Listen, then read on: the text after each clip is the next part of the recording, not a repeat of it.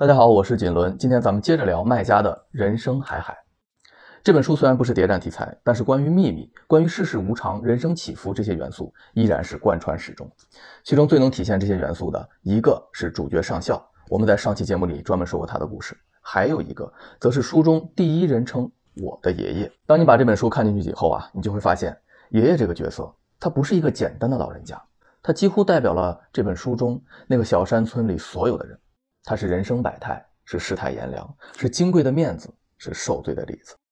他又是一个平凡的老人家，一辈子想的事儿仅仅是子女平安幸福，远离流言和灾祸。但就是看似如此简单的愿望，在上个世纪五六十年代的农村，并不容易实现。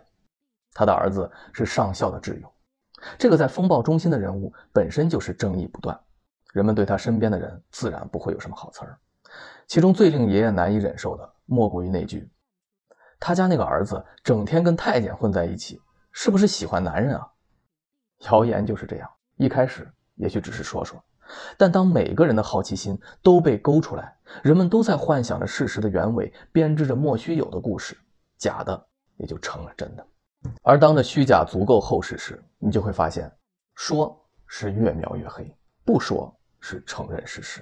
在那个闭塞又拥挤的世界里，家与家之间的围墙。似乎都是透明的，东家长李家短，一支烟的功夫就能传遍。于是人们只得戴起一张写满伦理纲常的面具，将各自的内心严密地裹起来，仿佛只有这样才能守住那份可怜的安全感。我们今天生活在文明的进步时代，陌生人社会仿佛已是趋势，很难想象在过去的那个年代，一句谣言的威力，它可以轻松扯下人的尊严，可以击碎一个家庭，甚至可以取代。真正的真相，所以爷爷是看重面子，必须看重，甚至看得比生命还重。人生海海，无论你怎么选择，每个人的一生都处在浪里，此时涌起，彼时落下。上校潇洒的人生背后，经历了无数的痛苦折磨。爷爷守护了一辈子的面子，最终晚节不保，颜面尽失。爸爸与现实对抗了一辈子，最后不得不低下头，接受现实的拷打。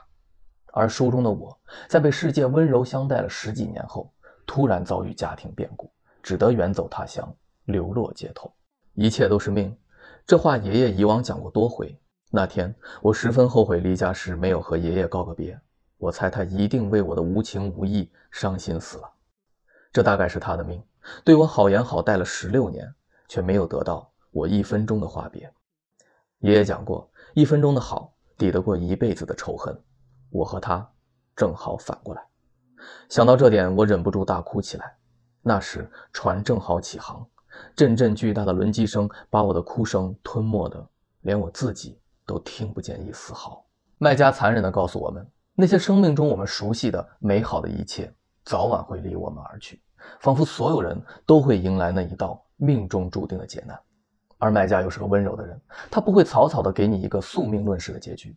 他是在人生的潮起潮落中看到希望的。他告诉我们，不要害怕这汹涌的潮水，该来的总会来，躲是躲不掉的。